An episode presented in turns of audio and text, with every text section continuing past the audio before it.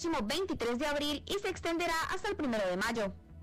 Y en los deportes, la sele femenina se enfrentará ante Guatemala a las 7 de la noche en busca de un boleto para la fase final de la eliminatoria para el Mundial. En una hora, más noticias. Noticias cada hora en...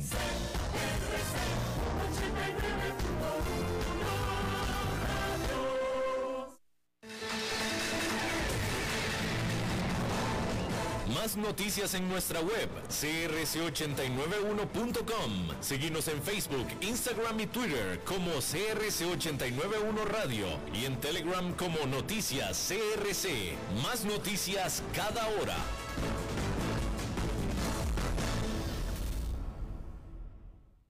CRC 89.1 Radio y Cadena Radial Costarricense no se hacen responsables por las opiniones emitidas en este programa. Transcomer, puesto de bolsa de comercio, presenta a las 5 con Alberto Padilla.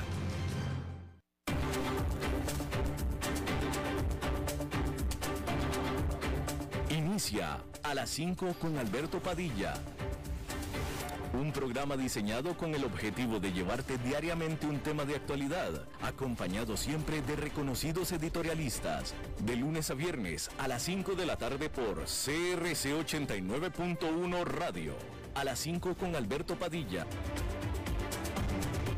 Hola, ¿qué tal? Saludos, bienvenidos. Muchísimas gracias por acompañarnos. Yo soy Alberto Padilla. Gracias por estar ahí. Le mando cálidos saludos desde la señal y las instalaciones de CRC 89.1 Radio en San José, Costa Rica, desde donde estamos transmitiendo a todo el mundo de habla hispana en Estados Unidos a través de Americano Media, Sirius XM Radio, canal 153 Estamos también disponibles en la página de Facebook Live de este programa, así como también en el canal de YouTube de este programa.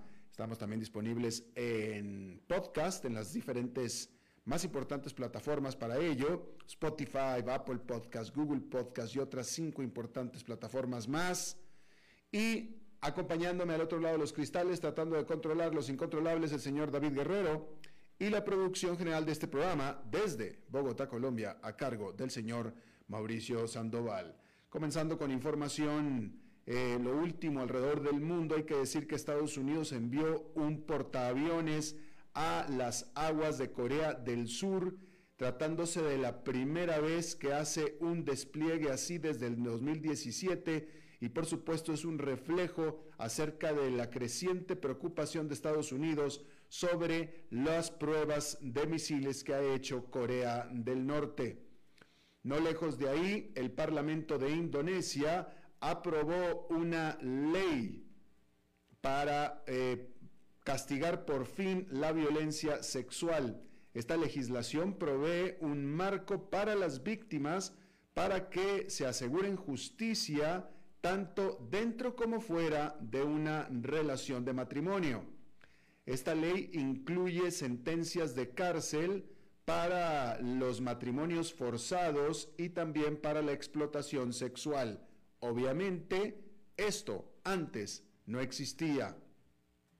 Estados Unidos ordenó a su personal de la embajada no esencial o al personal no esencial de la embajada en Shanghái a que eh, abandone el país por los peligros de que se vean eh, en medio de las estrictas medidas de confinamiento de COVID-0 por parte de las autoridades chinas.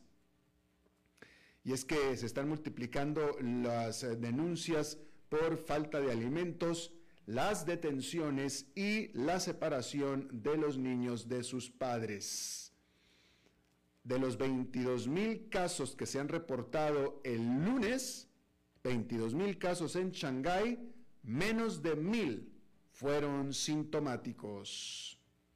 Mientras tanto, el primer ministro de China, Li Kengyang, lanzó una tercera advertencia sobre crecimiento económico en el país en lo que va de la semana o mejor dicho, en una semana. Al respecto, el banco japonés Nomura dijo que los confinamientos de China han traído ya el riesgo de una recesión económica.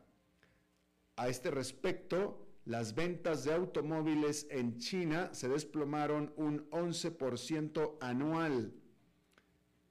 Mientras tanto, el regulador bursátil de China dijo que urgirá a los inversionistas institucionales para que hagan aumentar el precio de las acciones. Y en otros problemas económicos alrededor del mundo, el gobernador del Banco Central de Sri Lanka dijo que el país hará default en su deuda externa completa, que tiene un valor por 51 mil millones de dólares. Allí en Sri Lanka la crisis económica ya llegó a un punto donde hacer los pagos de deuda simplemente es más que retador, es imposible. Los eh, acreedores de Sri Lanka están esperando un programa de, de rescate por parte del Fondo Monetario Internacional. Y Sri Lanka no es el único país que está teniendo problema con su deuda. Alguien que no debería de estar teniendo problema lo está teniendo. Y estamos hablando de Rusia, que está en camino de su primer incumplimiento de pago de la deuda externa en un siglo. El viernes, la agencia de calificación de deuda Standard Poor's dijo que Moscú ofreció pagos en rublos a sus tenedores de bonos, no en dólares, lo que equivale entonces técnicamente a un incumplimiento selectivo. En otras palabras, es probable que los inversionistas no puedan convertir esos rublos en dólares equivalentes a los montos pendientes, lo que significa técnicamente que aunque Rusia está pagando, está incumpliendo con sus obligaciones. Aquí es donde está un poco turbio, porque Moscú tiene un periodo de gracia de 30 días a partir del 4 de abril para realizar los pagos de capital e intereses. Pero esto será difícil de hacer bajo las sanciones occidentales. Sin duda, Rusia tiene el dinero, simplemente no puede acceder a gran parte de ese dinero. Desde el 2014, el Kremlin ha acumulado unos 640 mil millones de dólares en reservas de divisas. Más de la mitad de esos fondos ahora están congelados bajo las sanciones occidentales impuestas después de la invasión de Ucrania. Rusia planea disputar la etiqueta de default, aunque no está claro cómo pueda lograrlo. El lunes, el ministro de Finanzas Anton Siluanov dijo en una entrevista que demandaremos legalmente porque tomamos todas las medidas necesarias para que los inversionistas reciban sus pagos.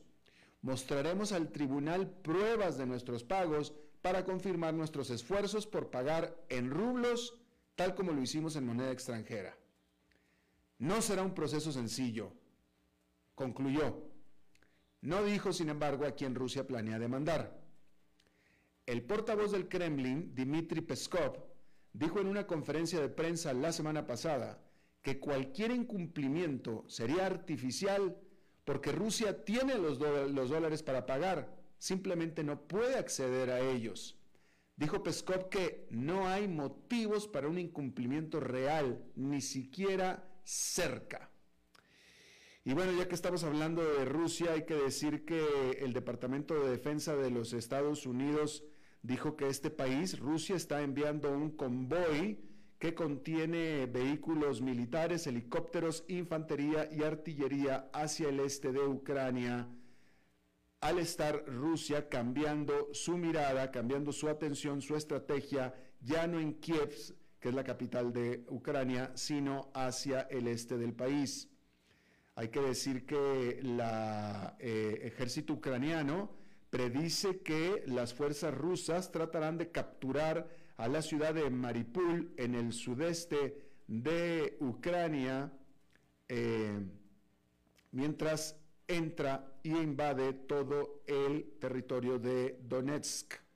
Más de 10.000 civiles han perecido en Maripul, este puerto, hasta ahora, con los cuerpos de los fallecidos pareciendo una alfombra sobre las calles de la ciudad, de acuerdo al relato del alcalde de Maripul.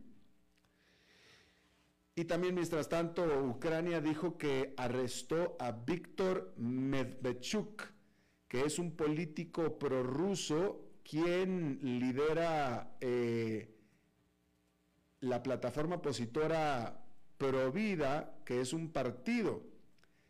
Medvedchuk ha dicho que es él, presume de ser un aliado cercano, un amigo cercano de Putin, y de hecho asegura que Putin es el padrino de su hija.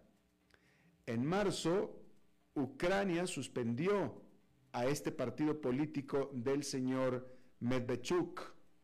El año pasado, las autoridades abrieron un caso en contra de Medvedchuk por traición. Bueno, y los precios del petróleo parece que encontraron su némesis, al menos por ahora. Los futuros del crudo están cayendo una vez más, hundiéndose casi un 3% después de acercarse a los 140 dólares el barril a principios de marzo y superar los 120 hace dos semanas. Los futuros del Brent han caído casi en línea recta desde entonces y ahora se ubican apenas por encima de los 100 dólares, que sigue siendo mucho pero ya no son 120. De hecho, el petróleo estadounidense no se ha acercado a los 100 dólares el barril durante casi una semana. ¿Por qué? ¿Qué está pasando? Bueno, pues pasa que la economía global se está poniendo al día con los elevados precios del petróleo. Shanghái y otras ciudades chinas permanecen confinadas a medida que aumentan los casos de COVID. Y eso significa que millones de personas no están usando transporte ni se suben a aviones en este que es el segundo país con mayor consumo de petróleo del mundo. Mientras tanto, el riesgo de recesión está aumentando en otras economías importantes. La economía del Reino Unido está neutral, con un crecimiento de solamente 0,1% en febrero, ya que la construcción y la fabricación retrocedieron, según la Oficina de Estadísticas Nacionales. Eso estuvo por debajo de las expectativas de los economistas y un resultado preocupante. Se esperaba que el regreso a la vida normal posterior a Omicron diera un impulso a la economía del Reino Unido.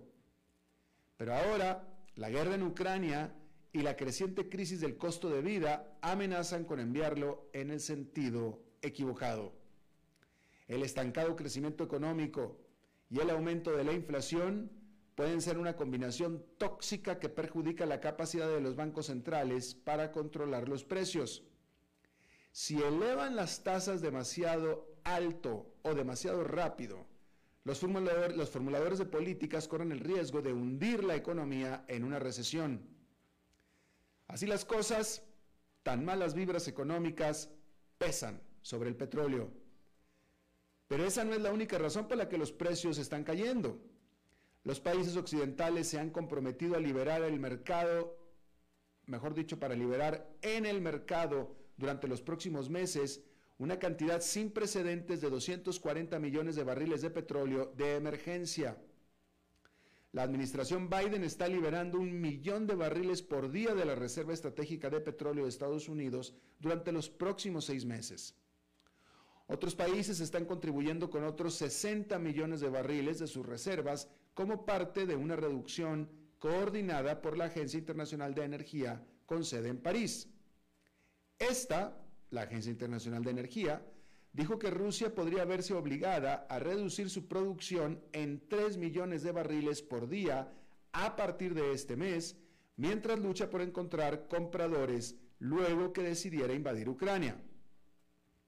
Al respecto, el banco UBS dijo que la liberación de las reservas estratégicas de petróleo del gobierno deberá aliviar la tensión del mercado en los próximos meses, reduciendo la necesidad de que los precios del petróleo suban para desencadenar la destrucción de la demanda a corto plazo.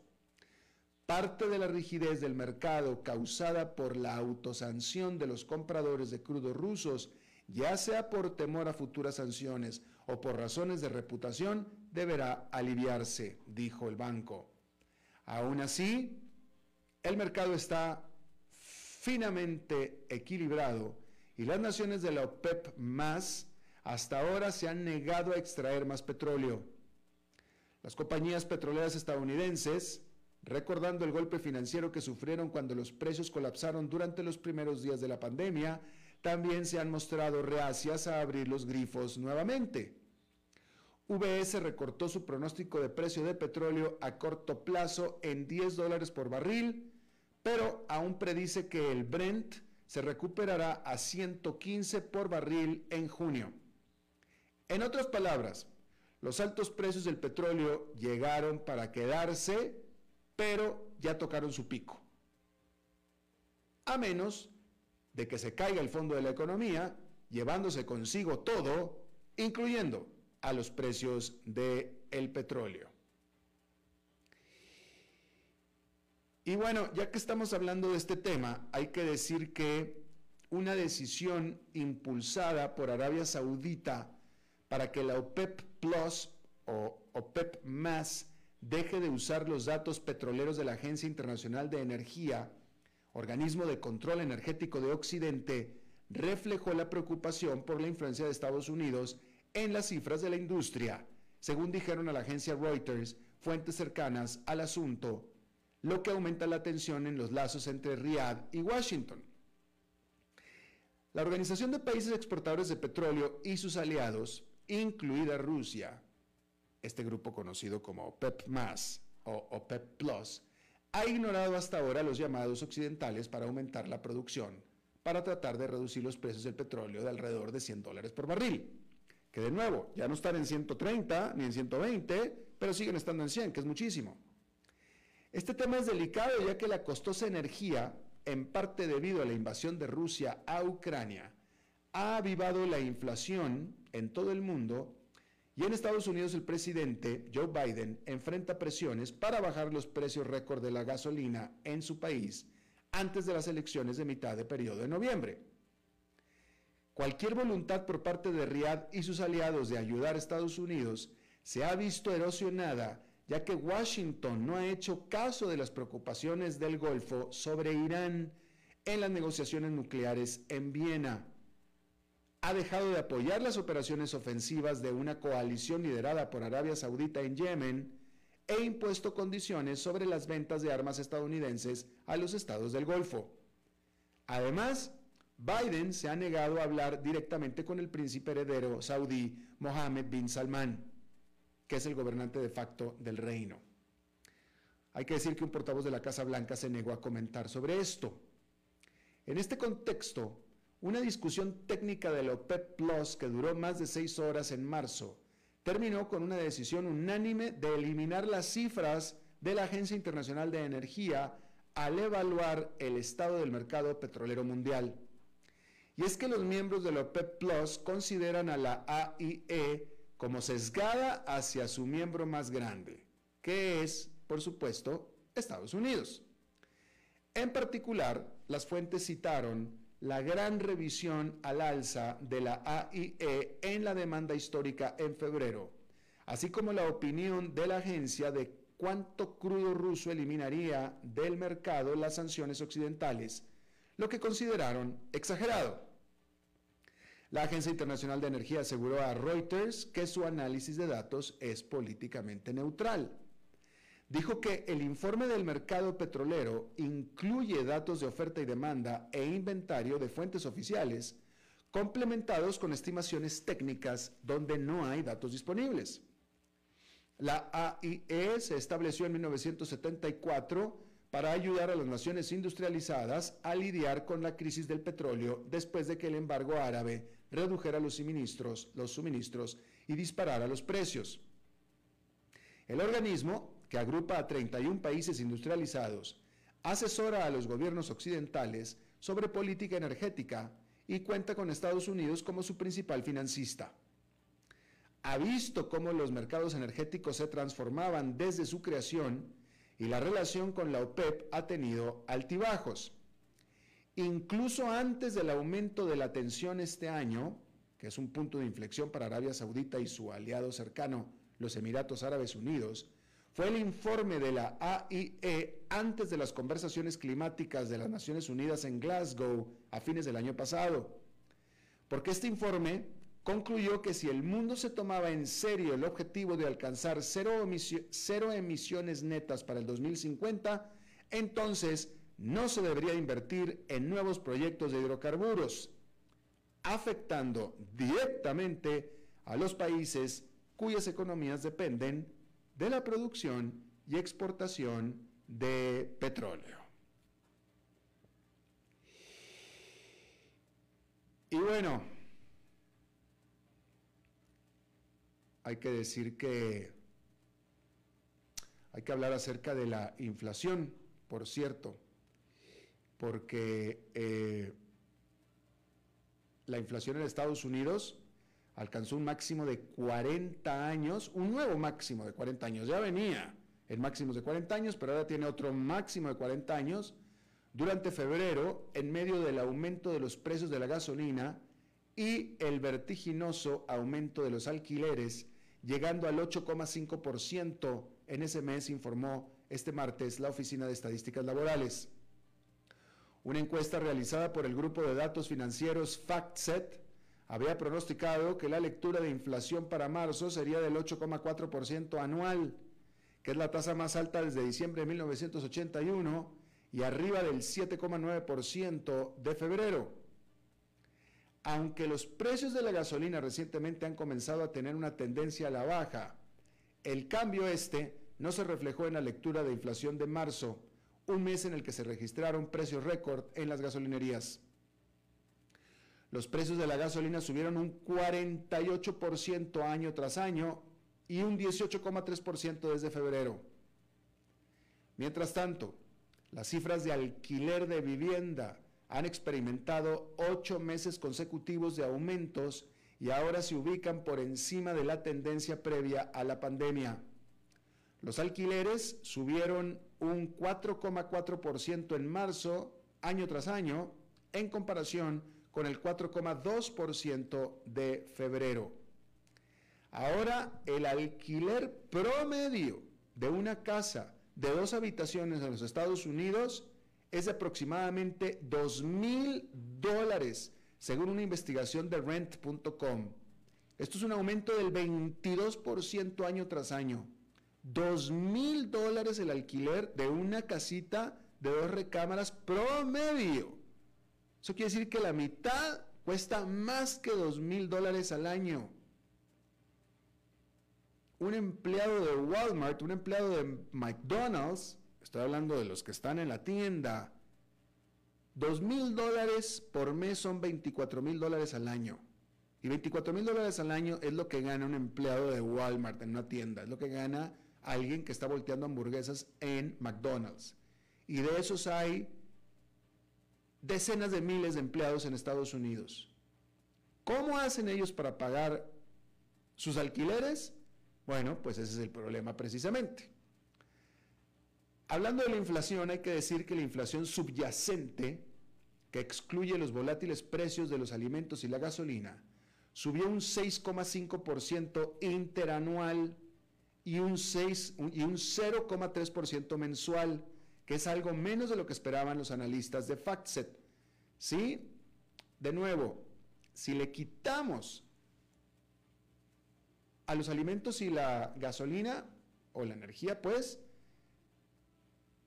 la inflación subió un 6,5%, ya no un 8,5%, es decir, que dos puntos porcentuales es de nada más de inflación, es de, de alimentos y de petróleo.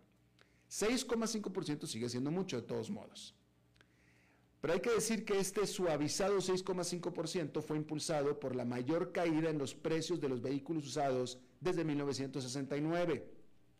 Recordar que durante el año pasado y parte del 2020 fue el aumento en los precios de los autos usados un componente fundamental de la subida inflacionaria que se estaba dando en ese tiempo, que fue cuando se estaba dando ya la subida inflacionaria. Ahora, ¿qué sigue? Bueno, para dentro de un año, los consumidores esperan que la inflación se ubique en 6,6%, según la encuesta de expectativas del consumidor de la Fed de Nueva York. Ese fue un nuevo máximo para la encuesta y un aumento significativo del 6% que se registraba en febrero. Para mantenerse al día con el aumento de los precios, los estadounidenses también esperan que el gasto de sus hogares aumente en el próximo año, según esta encuesta de la Reserva Federal de Nueva York. Las expectativas de gasto aumentaron a 7,7%, que es también un nuevo máximo para la encuesta y el mayor salto de un mes desde que comenzó la serie de datos en el 2013. Los economistas encuestados por Refinitiv predicen que el índice de precios del consumidor de marzo, bueno, lo que estaban esperando era 8,4%, al final resultó 8,5%. Ahora, queda por ver si ese es realmente el pico de la inflación, el 8,5 que se registró en marzo, ya que el conflicto de Ucrania continúa aumentando la presión sobre los precios. Como vimos, los estadounidenses enfrentaron precios altísimos en las gasolinerías durante marzo, mientras que se espera que la inflación de los alimentos se mantenga elevada durante todo el año. Entonces, ¿qué es lo que va a pasar? ¿Qué es lo que hay que hacer? El mes pasado, la Fed ya comenzó a revertir su estímulo pandémico, incluido el aumento de las tasas de interés por primera vez desde el 2018. Se espera que el Banco Central siga subiendo las tasas este año para controlar la inflación. Las expectativas del mercado de un extraordinario aumento de medio punto porcentual en la próxima reunión de la Fed a principios de mayo están por encima del 80% pero existe la preocupación de que las acciones de la Fed puedan hacer más daño que bien. Ya tanto los analistas del Deutsche Bank como de Goldman Sachs ya advirtieron que los intentos de la Fed de un aterrizaje suave podrían terminar empujando la economía en una recesión. Y bueno, este, este fenómeno de la inflación no es uno de Estados Unidos, como usted seguramente sabe, es uno mundial. Y hay que decir que hay que primero que recordar, ¿usted se acuerda de la primera árabe eh, de la primavera árabe en el 2011? Donde los ciudadanos de todo el norte de África y el Oriente Miedo salieron a las calles para protestar por la libertad y la justicia social, ¿se acuerda? Bueno, pero también salieron a las calles por los precios de los alimentos que estaban subiendo. Y hoy en día la inflación ha vuelto y también el malestar social. Durante la semana pasada estallaron protestas en todo el mundo, desde Sri Lanka hasta Pakistán hasta Perú. A los políticos y economistas desde hace mucho tiempo les ha preocupado que el aumento en los precios en países en riesgo conduzca a violencia social. El domingo, el Parlamento de Pakistán destituyó al primer ministro Imran Khan después de que la inflación de dos dígitos erosionara el poco apoyo popular que le esperaba, mejor dicho, que le quedaba. Mientras tanto, en Perú, al menos seis personas han muerto en las recientes protestas antigubernamentales provocadas por el aumento de los precios de los combustibles. En el 2011, entonces, los precios de los alimentos aumentaron considerablemente en el periodo previo a las protestas de la Primera Árabe. En ese entonces, el índice de precios de los alimentos de la Organización de las Naciones Unidas para la Agricultura y la Alimentación alcanzó un récord de 131,9 en el 2011, ¿ok? 131,9. Bueno, pues ese mismo indicador llegó a 159,3 este marzo, casi un 13% más que en febrero. Y la invasión rusa a Ucrania y las sanciones a Rusia no están ayudando, por supuesto. Ucrania es un importante exportador de trigo, maíz y aceites vegetales, y los precios de esos productos aumentaron durante el último mes, ya que la invasión de Rusia impidió que gran parte de ese suministro saliera del país. Eso está afectando particularmente a los países que ya están luchando con problemas de seguridad alimentaria y hambre. El 40% de las exportaciones de trigo y maíz de Ucrania van al Oriente Medio y África, según el Fondo Internacional para el Desarrollo Agrícola. Y vamos a seguir hablando de este tema en nuestra entrevista de hoy, después de esta pausa. A las 5 con Alberto Padilla, por CRC 89.1 Radio. El valor en la ética incluye no tener miedo de lo que se dice y a quién se le dice, sin importar las consecuencias o represalias que puedan sobrevenir. Entre los valores éticos más relevantes se pueden mencionar justicia, libertad, respeto, responsabilidad, integridad, lealtad, honestidad y equidad. Los valores éticos se adquieren durante el desarrollo individual de cada ser humano en el entorno familiar, social, escolar e inclusive a través de los medios de comunicación.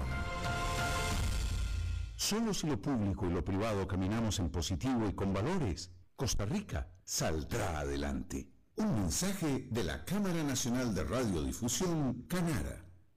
¿Sabía usted que Transcomer es el puesto de bolsa de comercio más grande de Costa Rica, con 19 años en el mercado y miles de clientes? Cuentan con asesores y corredores expertos que saben de lo que hablan y ofrecen productos de inversión seguros y modernos, hechos a la medida. Pero sobre todo, al invertir en Transcomer, usted invierte en la única bolsa vigilada por el Banco Central. Y en un mundo sobrecargado de información, usted debe de estar con los mejores. Transcomer, puesto de bolsa de comercio. Construyamos juntos su futuro. Somos expertos en eso. Desde los verdes bosques de nuestra montaña nos llega agua Cerros de la Riva, agua fresca de manantial que te permitirá vivir en equilibrio, proteger tu salud y la de tu familia, libre de sustancias químicas, envasada sin alterar su naturaleza a 2.000 metros de altura.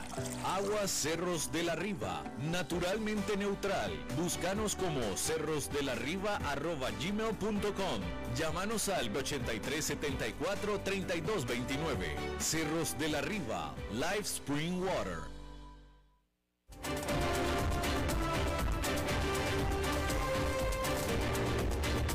Seguimos escuchando a las 5 con Alberto Padilla.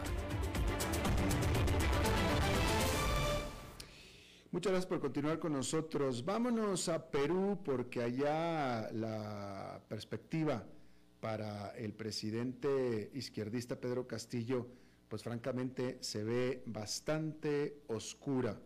Este país está cumpliendo dos semanas de protestas callejeras y de huelgas por los elevados aumentos de los combustibles, de los alimentos y de los fertilizantes que han resultado en al menos seis peruanos muertos.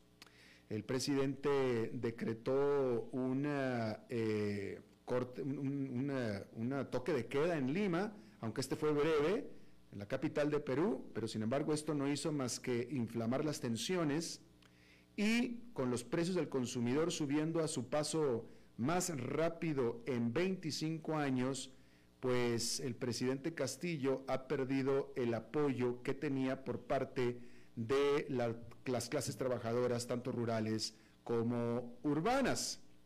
Como respuesta, el presidente Castillo, de manera temporal, ha eliminado algunos eh, impuestos a las ventas sobre algunos productos básicos, así también como a los combustibles, y anunció un aumento del salario mínimo del 10%, que es el primero en cuatro años. Sin embargo, no pareciera que esto va a ser suficiente para eh, apaciguar a los peruanos, sobre todo porque el gobierno está plagado de acusaciones de corrupción y por supuesto que hay una rotación política grandísima porque en promedio se cambia de algún ministro cada nueve días. Cada nueve días se cambia un ministro. ¿Sí? Eh, y con todo esto, la eh, tasa de aprobación del presidente Castillo se ha desplomado al 19%. Y con todo y que ya sobrevivió un segundo juicio político el mes pasado, pues Castillo es el quinto presidente de Perú en cinco años y probablemente tampoco vaya a terminar su periodo. Y yo le quiero preguntar si eso es lo que piensa a nuestra invitada de hoy, colega mía, periodista Clara Elvira Ospina, que es muy joven, pero tiene muchísima experiencia en periodismo en Perú y en Colombia. Eh, Clara Elvira, muchas gracias por estar con nosotros. Hola Alberto, gracias por invitarme y gracias por lo de la juventud. Eh, eh, muy bien, Clara Elvira. ¿Tú qué opinas? Bueno, primero que nada, ¿cuál es la situación hoy? ¿Siguen estas protestas? ¿Siguen las, la violencia callejera?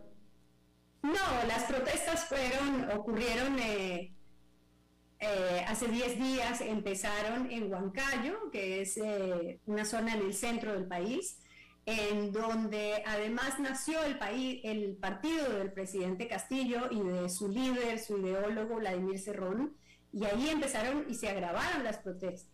Las protestas y de hecho estas cinco personas que murieron en desarrollo de las protestas, arrolladas por un auto, otro chico porque huyendo de la policía cayó al río y no sabía nadar y se ahogó. En ese contexto murieron cinco personas. Ocurrió esto en Huancayo, la situación estaba muy crítica y estaba prevista una protesta en Lima y el presidente decidió el martes pasado mandar a todo el mundo a su casa, declarar un toque de queda, que ahora Human Rights Watch dice pues que esas medidas son eh, abiertamente violatorias de los derechos de movilización, de los derechos ciudadanos y pide que se revoquen todos los estados de emergencia que se han declarado en los últimos días. Entonces, digamos, la situación está relativamente tranquila, pero la incomodidad de los ciudadanos es muy grande, como decías, eh, es, es, mucho más elocuente en la, la cifra de desaprobación que la de aprobación, porque la de desaprobación es del 76%.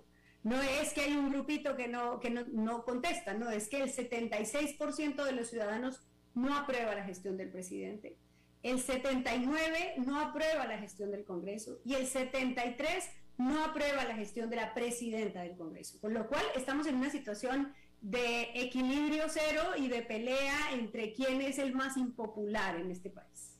Claro.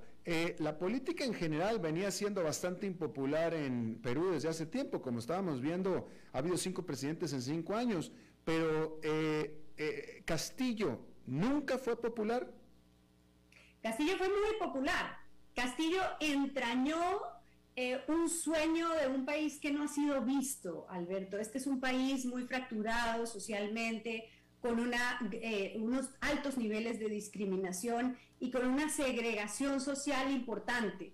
Y en medio de una crisis que arrastramos, como dices, cinco años, en una crisis política profunda y un descrédito de la clase política, pues surge este profesor que había sido conocido a nivel nacional por, unas, por un paro de cuatro meses en el sector magisterial y que había tenido un liderazgo y, era relativamente articulado como sindicalista, que empieza a decirles a, la gente que siempre ha sido marginada, yo soy como ustedes, yo los entiendo, yo los conozco, yo he sufrido como ustedes. Y esa gente se empieza a identificar con Pedro Castillo y a decir, bueno, si me ha ido tan mal con estos otros eh, gobiernos, con estos presidentes limeños que no entienden la provincia, que no conocen mis problemas y que son unos corruptos porque todos están cuestionados y todos están procesados, entonces, bueno, pues yo me la juego por alguien que es como yo. Entonces eso fue lo que pasó, que entrañó una esperanza que ha sido traicionada. No porque él sea un traidor, sino porque él no estaba capacitado para ser presidente de la República y él mismo lo ha admitido. Entonces, al no estar capacitado y estar mal rodeado, pues esa es una combinación terrible. Y tener una oposición feroz, una oposición que no le da ningún margen, que no, que no colabora en nada, que simplemente quiere destruir, pues eh, es, una, es una bomba de tiempo lo que tenemos en Perú. Claro. Ah, ahora, eh, eh, la subida de precios se ha dado en todo el mundo. La pregunta, eh, pero las protestas en Perú han sido más violentas que en otras partes por lo pronto en, América Latina. ¿Acaso se, se, están combinando estos aumentos en precios con una situación económica difícil? Hay una crisis económica en Perú ya ya económicamente hablando, claro, venían saliendo de, del COVID en Perú, igual que en el resto de América Latina, pero eh, eh, quiero saber a, qué otra cosa se está sumando el elemento del aumento de precios que está sufriendo toda América Latina. Bueno, lo que pasa es que el Perú es probablemente el país más golpeado en términos de muertes con el COVID. Es el, es el país del mundo con mayor índice de muertes por millón de habitantes. Ah, sí el, el COVID nos, eh, nos saltó a la cara, nos demostró que había un, un sistema que no funcionaba, un sistema, un Estado que no podía garantizar la salud de los ciudadanos. Y además, eh, había habido unos esfuerzos desde el gobierno de Humala, unos esfuerzos pocos para que empezara a salir la gente de la pobreza, pero estaban en la línea de vulnerables todavía. Y el COVID vino Aquí hubo una, una, una cuarentena muy larga, muy estricta, en razón a esta fragilidad del sistema de salud que hizo que se quebrara muchísima gente, que se frustrara el sueño limeño. Este es un país en el que la gente migra a la capital y hubo migraciones durante décadas a la capital con el sueño de que en Lima las cosas iban a mejorar. Y apenas ocurrió el COVID, la gente empezó a devolverse, a tratar de vivir en su chacra, a tratar de vivir de, lo que producía su tierra y eso generó que esa gente que estaba en situación vulnerable se devolviera debajo de la línea de la pobreza.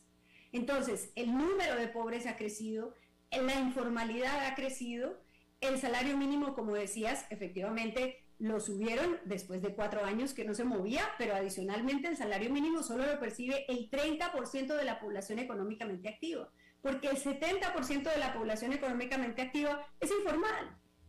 Entonces, estas son medidas, son paños de agua tibia ante una situación muy desbordada en términos de fragilidad de nuestra economía. Estamos con Clara Elvira Ospina, periodista eh, eh, ah, en, Lima. Eh, perdóname, Clara, me vas a disculpar, pero es que aquí dice que tú tienes 30 años de experiencia. Yo en la cámara estoy viendo una mujer de 30 años, pero bueno, ese es otro tema. Bueno, eso es otro tema. Los, milagros del Facebook serán. sí, ¿verdad? En fin. Ok, este, yo, también tengo 30 años de experiencia y me veo bastante, bastante mayor que tú. Pero bueno, ese es otro tema. Oye, este, estábamos diciendo, eh, eh, Pedro Castillo es el quinto eh, periodista, el quinto presidente en, en, cinco años. Ah, sobrevivió su segundo juicio político y me parece a mí que hoy en día el descontento y la situación política es aún peor que cuando pasó por su segundo juicio político. Entonces, eh, dada la historia y la experiencia en Perú, ¿tú crees que termine el periodo, su periodo presidencial, Pedro Castillo? Permíteme antes de contestarte eso, decirte por qué sobrevivió. Sobrevivió porque la vacancia es un asunto de equilibrio político aquí. Eh, no, importa si hay razones, no importa si se puede demostrar la incapacidad moral o si tienen que demostrar que hay un delito, no importa, lo que importa aquí es tener los votos y los votos son 87 de 130. Entonces, cuando en el pasado intentaron vacar a Martín Vizcarra una vez y a, Pedro Pablo Kuczynski no pudieron, no tenían los votos, luego lo presionaron y él renunció, pero iban a vacarlo probablemente, Luego intentaron una vez con Martín Vizcarra, no tenían los votos, y en la segunda consiguieron los votos y lo vacaron, al margen de las evidencias. ¿Qué ha pasado con Castillo? Que él, eh, eh, al, contrario de lo que pretendía un sector de la población, que era que él se fuera un poco al centro, lo que ha hecho es refugiarse en la izquierda más radical, que es la que le garantiza que tiene 43 votos. Eso es lo que tiene, ese es su capital político en el Congreso y con esos 43 votos no lo vacan. Con lo cual, mientras eso lo tengan, en, el Congreso va a mantener ese equilibrio. Ni tú me vacas ni yo te cierro, más o menos, que es eh, como se ha manejado la política en el Perú, y ahí están en equilibrio.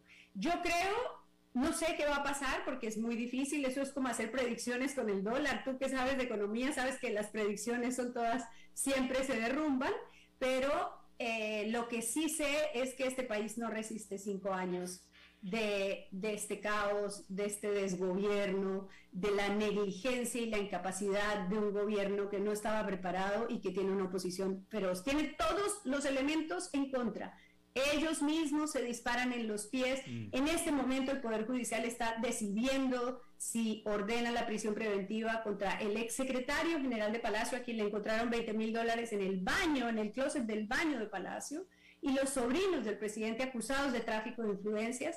Y, y por otro lado, pues la oposición no logra articular nada y, y todas las decisiones en el Congreso se toman pésimamente, exoneraron el, el, el, IGB, el impuesto general a las ventas, a supuestamente a la canasta familiar y metieron de contrabando el faisán, el lomo fino, la gallina de Guinea, con lo cual la gente reaccionó y dijo, por favor, no nos tomen el pelo, o sea, no, la canasta básica familiar en Perú no tiene faisán, ¿no? Entonces, todo es una combinación muy enredada, muy difícil saber cómo vamos a terminar, pero yo creo que va a ser muy complicado que cumpla su periodo de cinco años. Definitivamente. Y no parece, como tú lo inferiste hace un momento, no hay una figura opositora líder.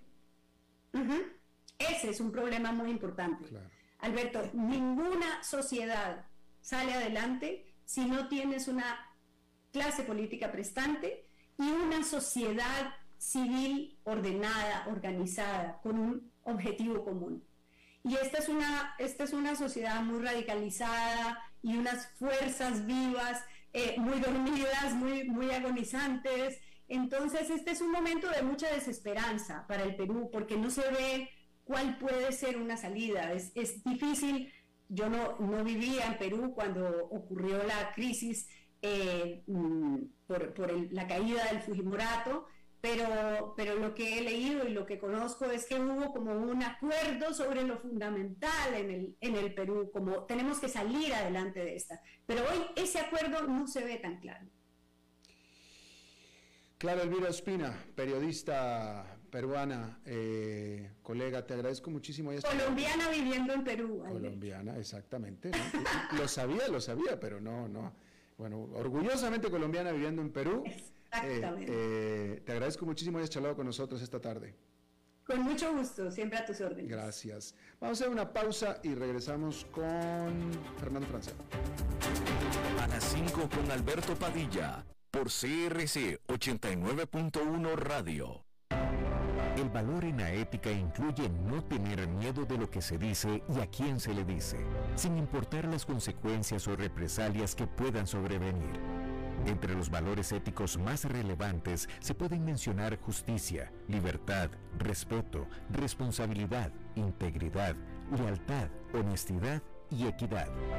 Los valores éticos se adquieren durante el desarrollo individual de cada ser humano en el entorno familiar, social, escolar e inclusive a través de los medios de comunicación.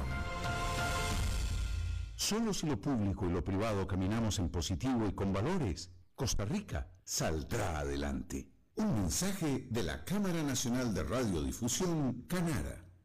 ¿Sabía usted que Transcomer es el puesto de bolsa de comercio más grande de Costa Rica, con 19 años en el mercado y miles de clientes? Cuentan con asesores y corredores expertos que saben de lo que hablan y ofrecen productos de inversión seguros y modernos, hechos a la medida. Pero sobre todo, al invertir en Transcomer, usted invierte en la única bolsa vigilada por el Banco Central. Y en un mundo sobrecargado de información, usted debe de estar con los mejores. Transcomer, puesto de bolsa de comercio. Construyamos juntos su futuro. Somos expertos en eso. Desde los verdes bosques de nuestra montaña nos llega agua Cerros de la Riva, agua fresca de manantial que te permitirá vivir en equilibrio, proteger tu salud y la de tu familia, libre de sustancias químicas, envasada sin alterar su naturaleza a 2.000 metros de altura. Agua Cerros de la Riva, naturalmente neutral. Búscanos como cerrosdelarriba.gmail.com. Llámanos al 8374 3229. Cerros de la Riva, Live Spring Water.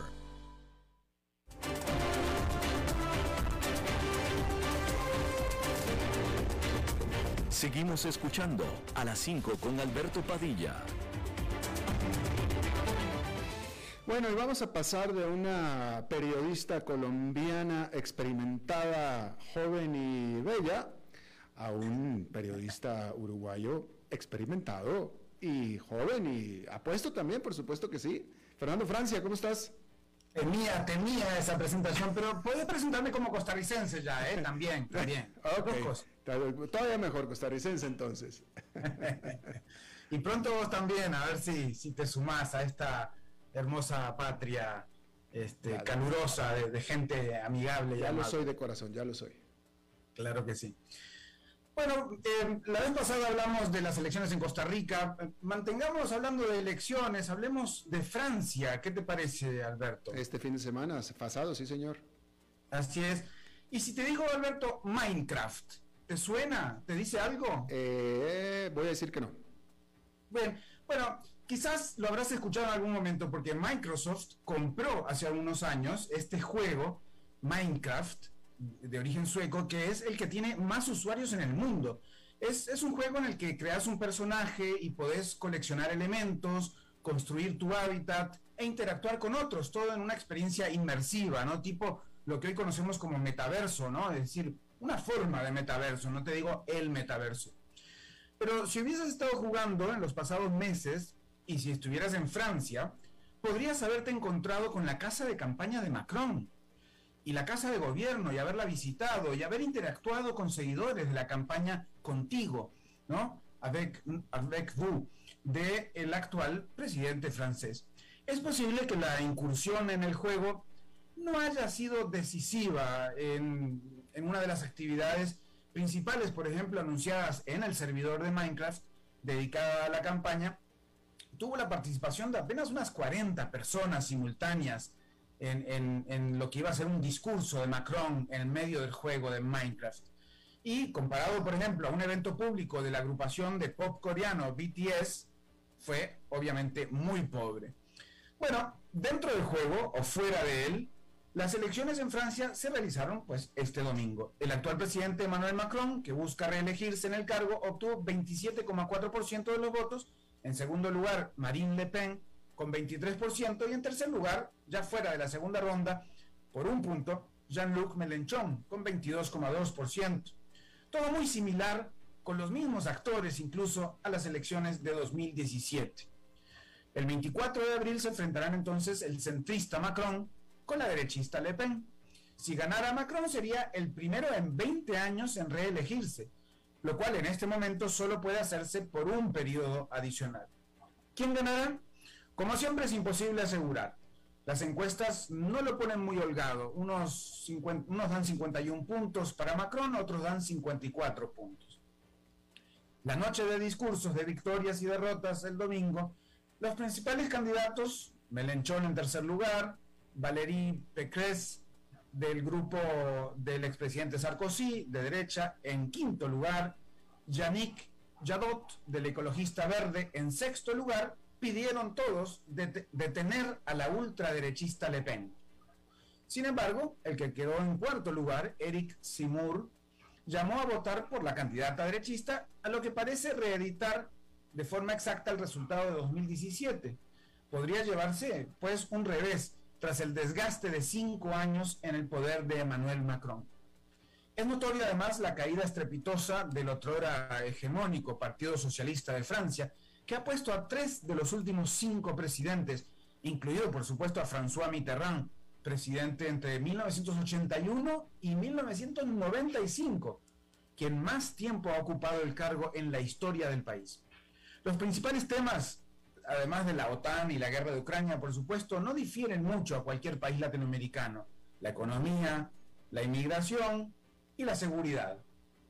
A pesar de la grave crisis económica durante la pandemia, como en todo el mundo, Francia ha crecido un 7% en 2021, el más alto en 50 años, lo cual favoreció el voto por Macron de alguna manera.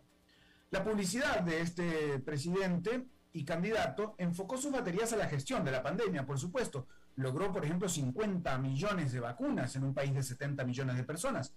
Y con mensajes que llamaban a descubrir la voz de Francia para hacer oír la tuya, contando historias de personas como vos, como la gente que ha trabajado para que Francia salga adelante. Y por eso el eslogan de contigo. Por otro lado, Le Pen llamó a votar en la última semana con si el pueblo vota, el pueblo gana, aunque justamente la única vez que su padre, Jean-Marie Le Pen, pasó a segunda ronda de sus cinco intentos fue en el mayor pico histórico de abstencionismo, con algo más del 28%. Pero este domingo en Francia se abstuvieron un poco más del 26% de los habilitados para votar. Eh, Marine Le Pen, seguidora de Putin, además anti-inmigración y anti-Unión Europea, que habría dicho en algún momento que se saldría de la OTAN, no tuvo fácil la campaña. Por cierto, una M muy parecida a la de Michelle Bachelet en Chile, con los mismos colores, por supuesto.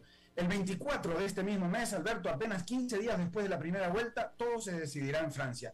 Todo indica que hay un escenario idéntico a 2017, sin embargo, las posiciones de ambas opciones han buscado aún más el centro, valiéndose de opciones más a la derecha que Le Pen en cuarto lugar y varios más a la izquierda de Macron.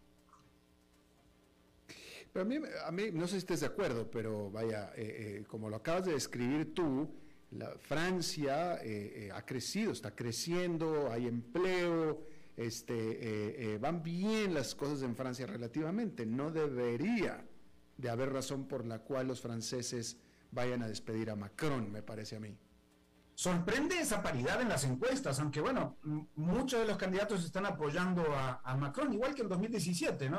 Cuando, cuando ganó, quizás un poco más holgado de lo que parecería hoy, pero uno nunca sabe. También están los chalecos amarillos que estuvieron haciendo manifestaciones contra Macron, aunque el propio Macron dio marcha atrás algunos de los ajustes de precios de, aquel entonces, 2019 eran, ¿no? Eh, las protestas más grandes de los chalecos amarillos.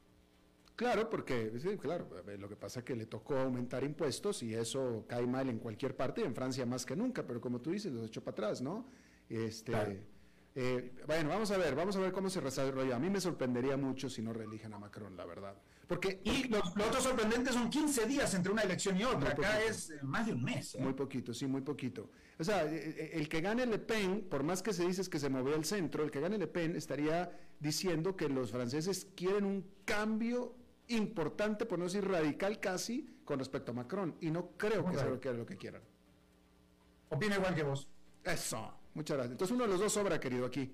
Bueno, bueno, tanto así, ¿no? Tanto Gracias. Pero, yo un viajecito pronto también. buen, fin, eh, buen Semana Santa, Fernando. Bueno, igualmente. Gracias. Bueno, eso es todo lo que tenemos por esta emisión. Muchísimas gracias por habernos acompañado. Espero que termine su día en buena nota, en buen tono. Y nosotros nos reencontramos en 23, a 23 horas. Que la pase muy bien.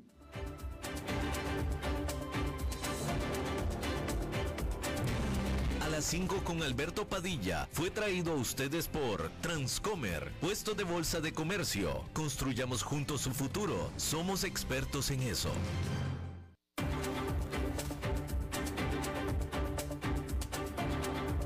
Concluye a las 5 con Alberto Padilla. Un programa diseñado con el objetivo de llevarte diariamente un tema de actualidad, acompañado siempre de reconocidos editorialistas, de lunes a viernes a las 5 de la tarde por CRC 89.1 Radio, a las 5 con Alberto Padilla.